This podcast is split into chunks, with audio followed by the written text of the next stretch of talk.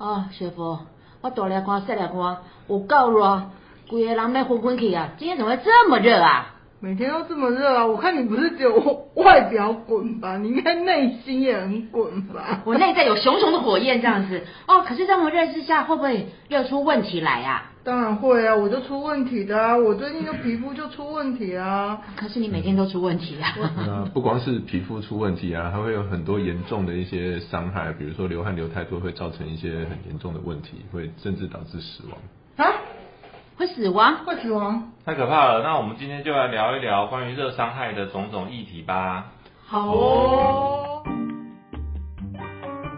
我们爱公维也爱恭维，不管是健康、疾病、气候、环境、饮食、职业，都在公卫里。到丁来公维，让大家知道公共卫生，让我们一起来公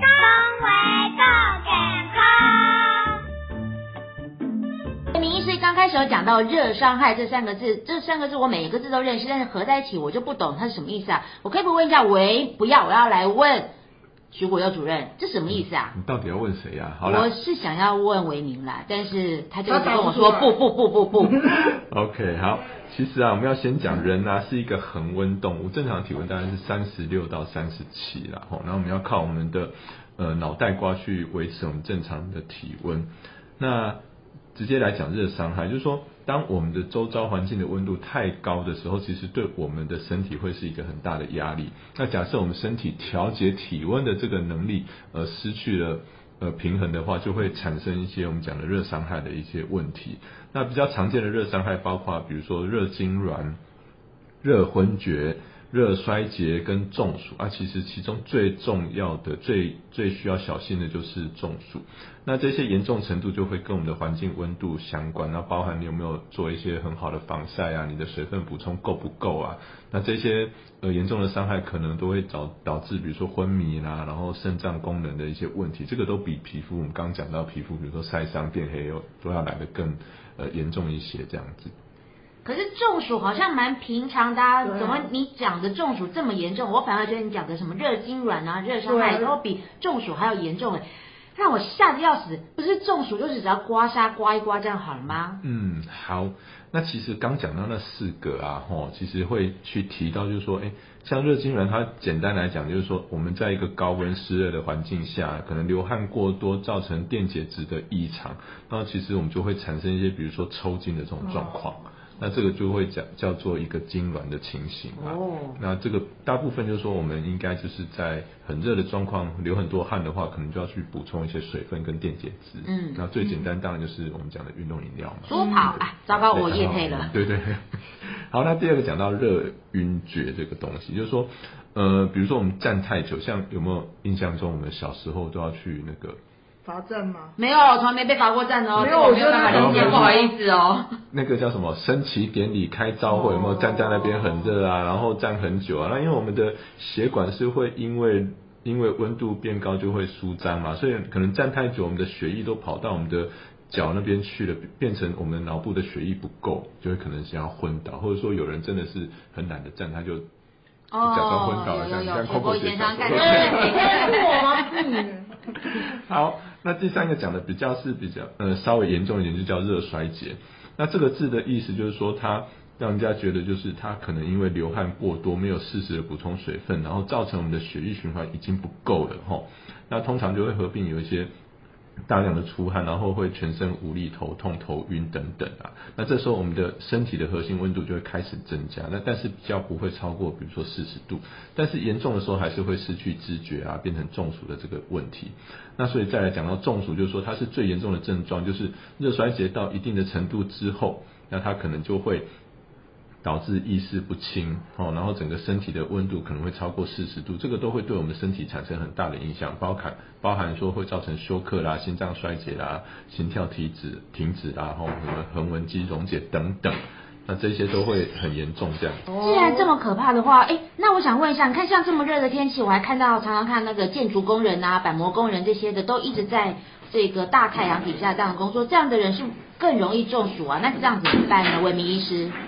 对，这个就是要讲到我们在职业医学的一个非常常见的，因为职业的附录的热危害，可能也会导致一些职业相关疾病的问题是需要大家来注意的，因为像我们，像我知道像雪佛啊，或者是 Coco 姐都比较好命嘛，她上班的时候都待在冷气房里面。但是有一些劳工呢，其实是非常的辛苦啊，像我们这些医师啊，都要出去外面打疫苗啊什么的。哎哎哎，穿穿那个隔离衣，然后在哦打疫哦，好啦好好，给你一个赞，给你一个赞，给你一个赞。啊，开玩笑的，其实有一些职业是特别容易暴露到这些热伤害的，比方说有些像我们很去工厂里面，很多是在锅炉旁边作业啊，或者是钢铁业啊，嗯或者是一些轮船的机房啊，像我自己是海军的，从那个轮机室里面是很热。那或者是要从事蒸汽操作啊，或者是洗衣工厂啊，其实那个也是很热，厨房也是一个很热的一个单位。那不然后来是或或者是一些户外的营造业，他们就是在工地里面一定不可能有冷气嘛。那马路工人、电线维修工人、室外要日晒暴露的这些，其实很多很多的工作者都是容易会暴露这些。呃，一些职业导致的这些热伤害，那热伤害最严重就是刚刚国佑主任讲的有三个，像热晕厥啊、热衰竭跟中暑，特别是中暑，常常会造成后一些后遗症，像很多一些劳工可能就因为中暑会导致昏迷，或甚至是有死亡的一个状况。所以呢，这个就是要提醒所有的，不管是一般的民众或者是劳工朋友，要去注意一些指标。那这个指标呢，其中一个最简单的就叫做热指数。请问雪佛，你知道什么是热指数吗？不知道。我知道股票指数对啊，我们比较常看股票指数啦。热指数呢，就是提醒大家，我们在看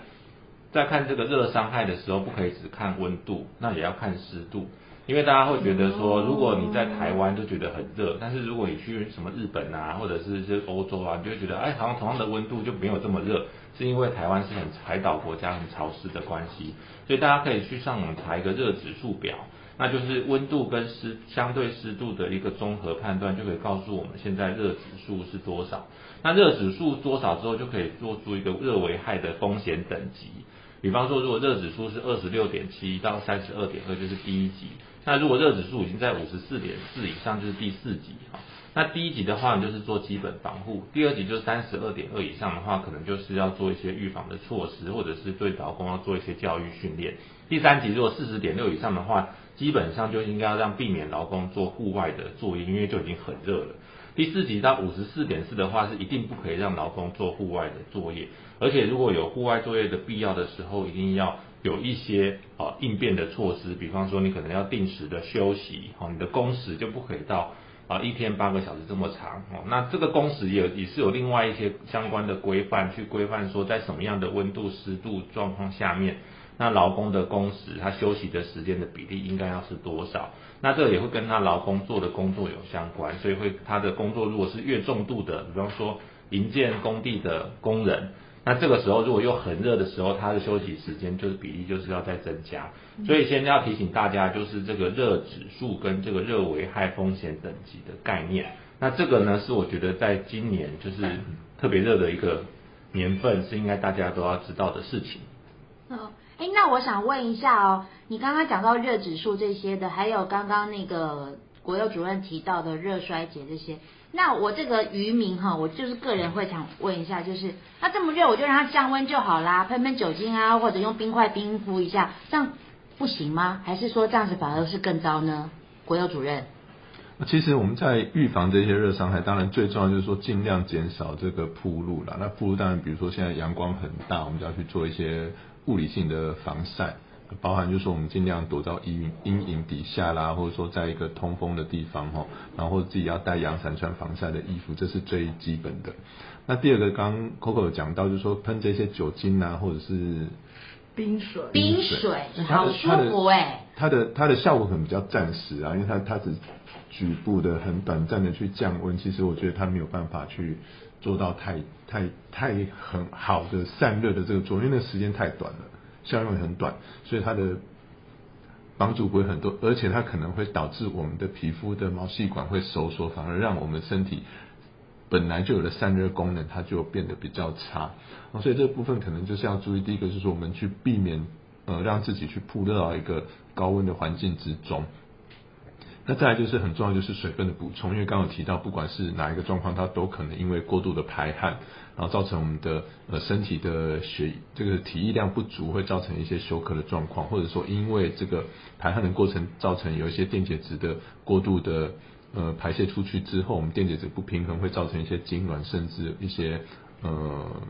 一些心脏休克的等等的问题，所以这部分可能就要特别去注意，就是水分跟这个电解质的补充。哦，嗯，然后我有个问题，就是在于劳工的这个伤害的部分啊，我们有没有什么方式，或应该要让劳工们自己清楚自己的权益的部分，怎么去怎么去展现啊，或等等的？不知道朱医师这边有没有什么可以给他们一些建议的？其实这个这对于一般的劳工来说真的是比较困难，但是这个其实都是在我们有一些劳动部有颁布一些高温作业劳工作息时间的标准，所以在老检的单位应该也会定期的去检查，特别是在最近很热的一个环境里面。那我知道像是各区的劳工健康服务中心，其实他们也是有针对有针对这个呃在很热的一个期间，最近也开始慢慢的做一些访查跟辅导来做这些。那像是劳动部的高温作业到做劳工作息时间标准就是有规定，那它就是要去算一个平均综合温度热指数，那这个对跟刚刚的热指数来说更复杂一点，所以一般的劳工应该是不太容易去算到这么这么详细的，那这可能就是要靠雇主要尽到自己的责任去来保护我们这些很辛苦的劳工朋友。不过我可以提供一些建给劳工朋友一些建议，就是大家可以自己去注意一下。你在很热的环境工作的时候，是不是真的已经超出极限了？那有几个标准，第一个就是你可以看看你的心跳哈，那你的心跳极限值是一百八十减年龄嘛？像我们 Coco 姐都是很年轻，十八岁的一个状态下面，所以大概一百八十减？一百八十减十八的话，大概就是差不多一百。一百六十，一百六六十六十二这样子嘛，对，所以如果你的心跳已经超过一百六十二，Coco 姐的心跳超过一百六十二，那可能就要小心了，你可能就已经超出你这个心跳极限值。哦，我看到刘德华的时候，应该就有一百六十二啦。是是是。那第二个部分就是要量体温哈。因为你在虽然是没有生病、没有感冒、没有发烧或者没有得口鼻的状况下面，但是你在很热的工作当中，你的温体温也会上升。如果你的体温超过三十七点六度 C 的时候，建议就要赶快去休息，最好的工作时数就减少到三分之一。如果体温已经到三十八度以上，那建议就不要再继续工作下去。第三个就是要去量体重，那为什么量体重呢？因为很热的情况下就会脱水哈，所以水分就会减低。所以如果你在工作前跟工作后的体重如果少于一点五帕。的话呢，那表示你脱水过度了，那可能就是要赶快补充水分，或者是要尽快尽快去休息。好，那最后的就是要看这个心跳的恢复率哈，心跳这个比较困难一点，就是说如果你在工作之后，然后再休息，那休息三分钟之后，心跳可以小于九十下的时候，这个时候就表示现在的温度是可以接受的。那如果你心休息三分钟之后心跳还是九十下或者九十下以上，表示现在的温度太高，那你应该就是要赶快采取一些措施，像刚刚国佑主任讲的，要多喝水啊，休休息啊，去散热啊，然后去做一些不要一直在处在高温的工作环境下面的事情。所以大家可以去用心跳啊、体温的量测啊、体重啊跟你心跳的恢复来做一些自己的一些判断。那也是要请劳工朋友要注意，如果真的是已经有这些不舒服的状况，一定要适时的反应。那我不要就是一直闷着头做，那最后可能就会发生一些很遗憾的事情。诶，那国有主任可不可以再跟我们讲一下，就是既然有一些，比如说像喝水这样的解热的方式，因为很多人他可能自己不知道自己中暑了，或者是在热伤害的状况之下，那我们有没有一些小方式可以让大家能够赶快的呃迅速解热嘞？好，那 刚刚讲到，其实预防是最重要的嘛。那真的如果发生一些热伤害的状况，其实。简单来就是说，哎，你可能真的是呃流很多汗，然后已经开始有点意识不清，甚至要去抽筋的状况啊。那这些我们就要赶快去做一些处置。那这些处置包括第一个，当然就是要把我们这个患者去移动到一个比较阴凉的地方、通风的地方，然后就是减减少这个温度的这个铺铺路这样子。第二个就是要尽量可以把他的身上很呃，比如说有密不密不透风的衣服啦，尽量可以把它。就把它打开，让它可以去透气，好，然后也要去观察它的一些身体是不是有出现一些比不正常的抽蓄的现象、抽筋的现象。那再来就是尽量可以去帮它散热，然后那可以的话，其实就是呃最好最好就把它泡到一个冷水里面，当然头不要把它整个倒进去。这是蛮想要的啦。哦，那当然就是说，在维持他正常的呼吸底下，然后让它的水可以尽量泡到冷水中。如果真的没有办法泡冷水的话，就是尽量可以把衣服脱掉之后，在身上泼一些冷水，然后用一些风扇去吹，让它可以迅速的去去把它的热去蒸发掉。哦，那当然还是可以用一些呃。温度比较低的冰冰水啦、冰袋等等，去放到一些血液呃皮皮肤的血液比较呃丰富的地方，比如说我们的腋下、我们的脖子的地方、我们膝盖地方，就是说那个地方呃可以很快的透过血液的流过的过程当中，让让血那个我们身体的温度去降下来。那真的还是有一些意识不清楚啦，然后抽筋痉挛的很严重，就要赶快去做一个急救的动作，后不要想说我们就是在那边处理就可以解解决吼。那最后就是说，如果他患者的意识是清楚的话，就要赶快让他多补充一些水分，甚至是一些电解质。那这些都已经处理后，还是要赶快去做一个送医的动作，这样子。好，我们今天时间也差不多了，我们最后给 维明主任一分钟的 summary 时间。只有一分钟吗？对，只有一分钟，因为你待会要赶车子。好，那我们今天讨论的是这个热伤害的主题，所以一开始我们解释了什么是热伤害。顾名思义，热伤害就是因为很高温造成身体的伤害，所以刚才也有提到热伤害的几个常见的一个状况，像是热疹啊。热水肿啊，热痉挛啊，热衰竭啊，热中暑啊，这些都是可能会遇到的。那大家要小心遇到这些事情。那特别是一说一般的民众跟劳工都可能要去做一些预防。那最最难预防就是先去查询所谓热指数。那其实你在环保署的网站都可以查得到热指数或者是综合温度的热指数。如果真的是已经变得有风险的话呢，那建议可能就是要减少在户外工作的时间。那劳工朋友或者一般民众都可以透过几个简单的方式去监测自己是不是已经产生热伤害了，就是透过像心跳啊、体重的量测啊，或者是心跳的一个恢复，的去量体温等等这些方式可以做一些量测。那如果真的已经发生了热伤害的话，那就是刚刚徐卓也有提到一些简单的方式，好，比方说赶快去补充水分，或者是用一些啊比较冰凉的一些。哦，水分呢可以擦拭在身体身上帮忙散热，或者是用一些小电风扇啊，那不要穿一些浅色的衣服啊，那这些都是可以帮助我们尽可能不要得到热伤害的一些方式。那重点呢还是希望我们这个节目可以唤醒大家对于热伤害的重视，因为最近就是热伤害真的已经让蛮多人都已经产生这个身体的一个伤害的部分。以上。好的，最后我们请雪波来帮我们做一下 ending 喽。好哦，非常感谢大家今天的收听，那还是要记得。呃，要帮我们按赞、分享，还有呢，我们的 Facebook 记得要帮我们加入。如果有任何的问题呢，也可以直接在我们 Facebook 留言。那我们今天的节目就到这喽，谢谢大家的收听，我们下次再见，拜拜，拜拜。